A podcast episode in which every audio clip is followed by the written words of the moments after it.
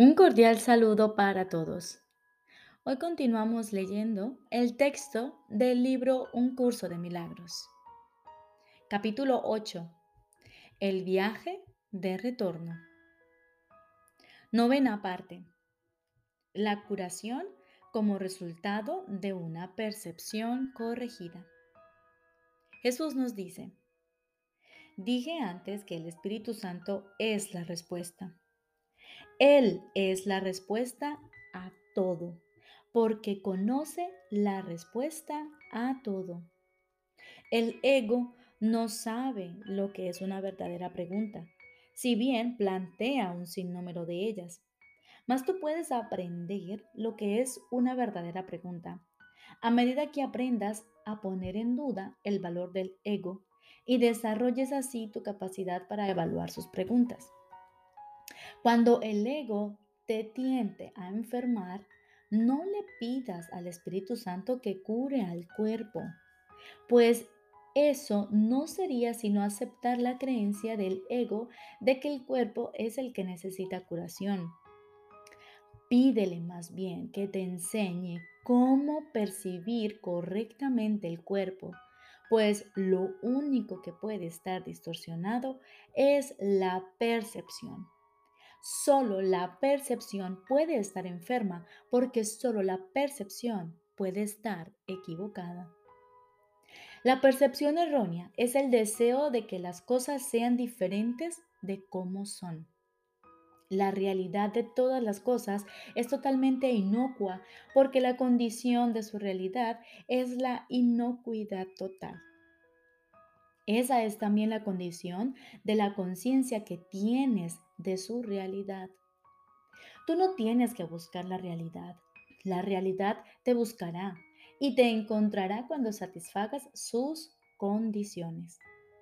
Sus condiciones son parte de lo que ella es. Y esa parte es lo único que depende de ti. El resto tiene lugar por su cuenta. Necesitas hacer tan poco porque tu parte aunque pequeña, es tan poderosa que te brindará la totalidad. Acepta, por lo tanto, la pequeña parte que te corresponde y deja que la totalidad sea tuya. La plenitud cura, porque es algo propio de la mente. Toda clase de enfermedad e incluso la muerte son expresiones físicas del miedo a despertar. Son intentos de reforzar el sueño debido al miedo a despertar. Esta es una forma patética de tratar de no ver inutilizando la facultad de ver. Descansa en paz.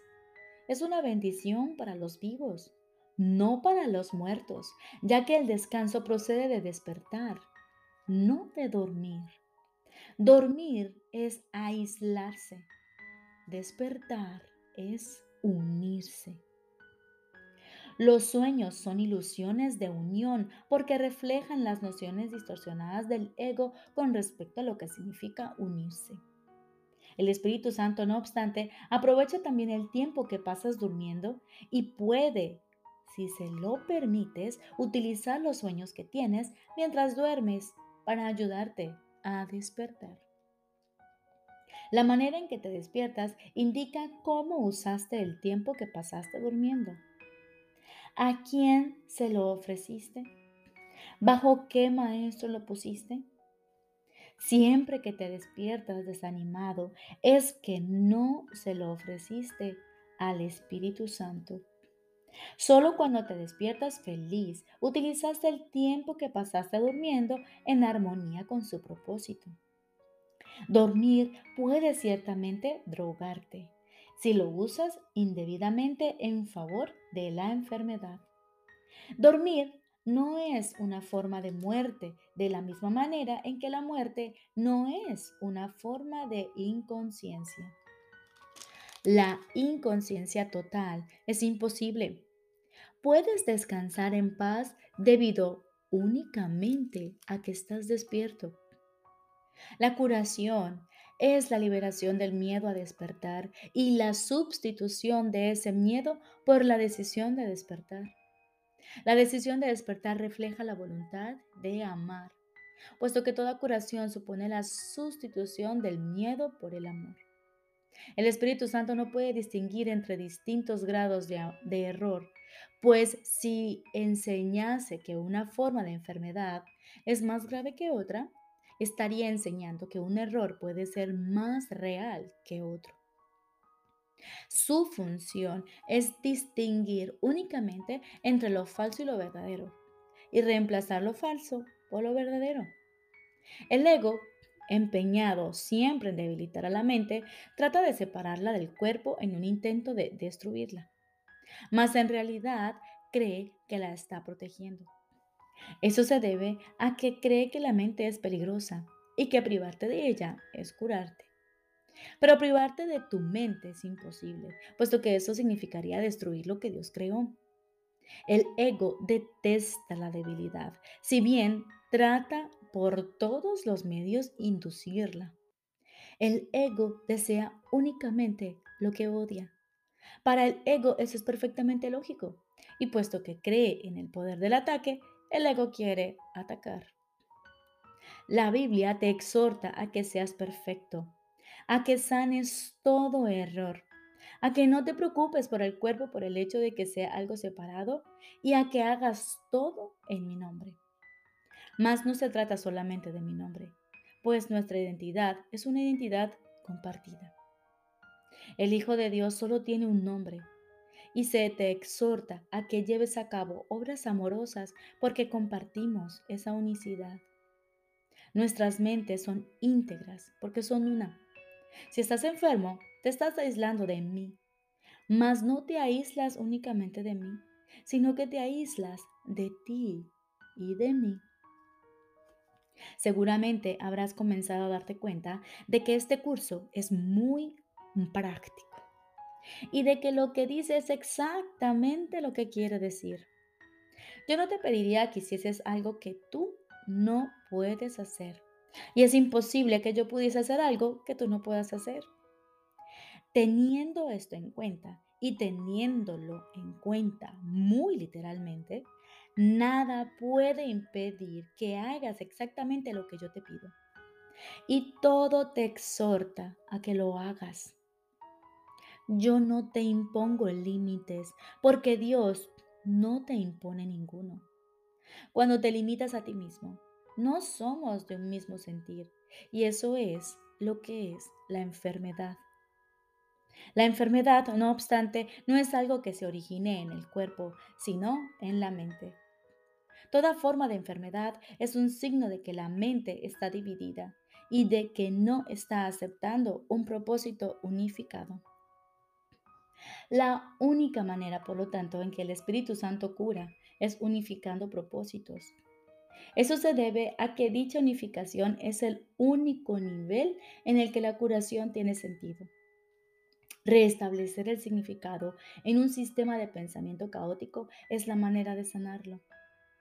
Tu tarea consiste únicamente en satisfacer las condiciones del significado, puesto que el significado en sí de Dios. Por otra parte, tu retorno al significado es esencial para lo que Dios significa, porque tu significado es parte de su significado. Tu curación, por lo tanto, es parte de su salud, puesto que es parte de su plenitud. Él no puede perder su plenitud, pero es posible que tú no la conozcas. Con todo, su voluntad sigue siendo que tú la conozcas y su voluntad impera para siempre y en todas las cosas.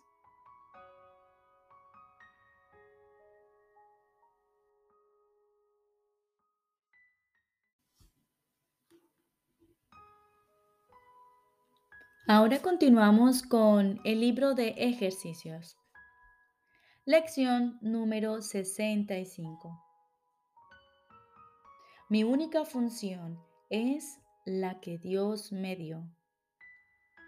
Mi única función es la que Dios me dio.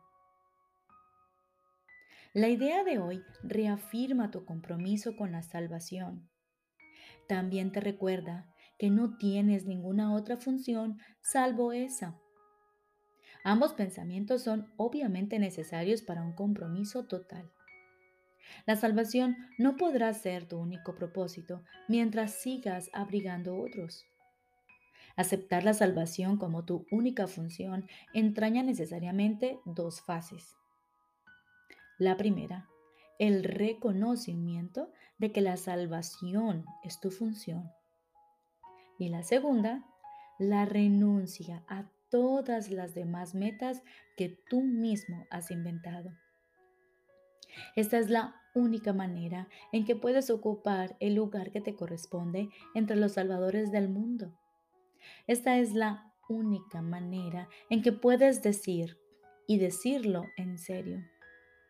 Mi única función es la que Dios me dio. Y esta es la única manera en que puedes encontrar paz. Hoy y durante los próximos días, reserva 10 o 15 minutos para una sesión de práctica más prolongada, en la que trates de entender y aceptar el verdadero significado de la idea de hoy. La idea de hoy te ofrece el que puedas escapar de todas las dificultades que percibes Pone en tus manos la llave que abre la puerta de la paz, la cual tú mismo cerraste. Es la respuesta a la incesante búsqueda en la que has estado enfrascado desde los orígenes del tiempo. Trata, en la medida de lo posible, de llevar a cabo las sesiones de práctica más largas a la misma hora todos los días.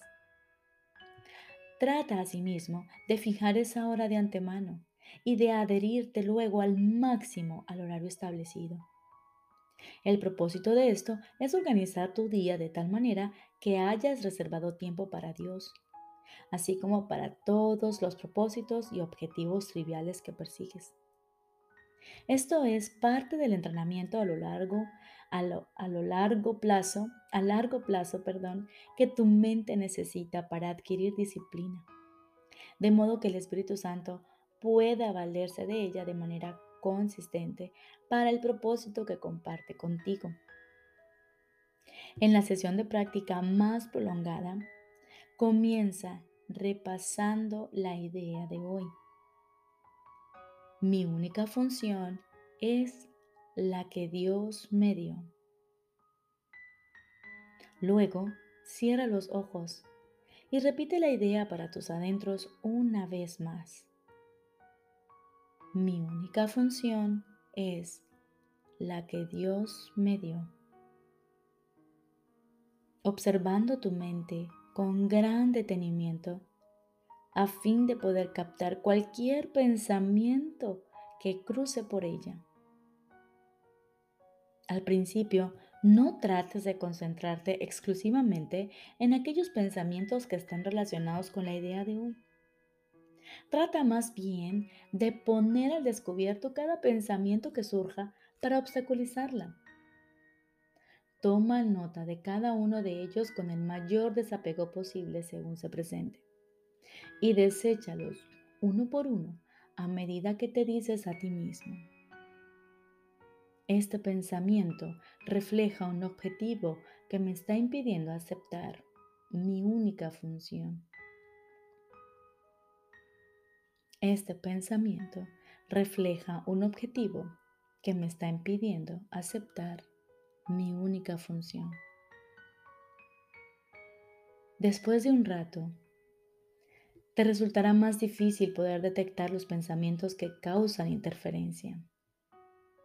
Sigue tratando, no obstante, durante un minuto más o menos, intentando detectar algunos de los pensamientos vanos que previamente eludieron tu atención pero sin afanarte o esforzarte innecesariamente en ello. Luego repite para tus adentros que en esta tabla rasa quede escrita mi verdadera función.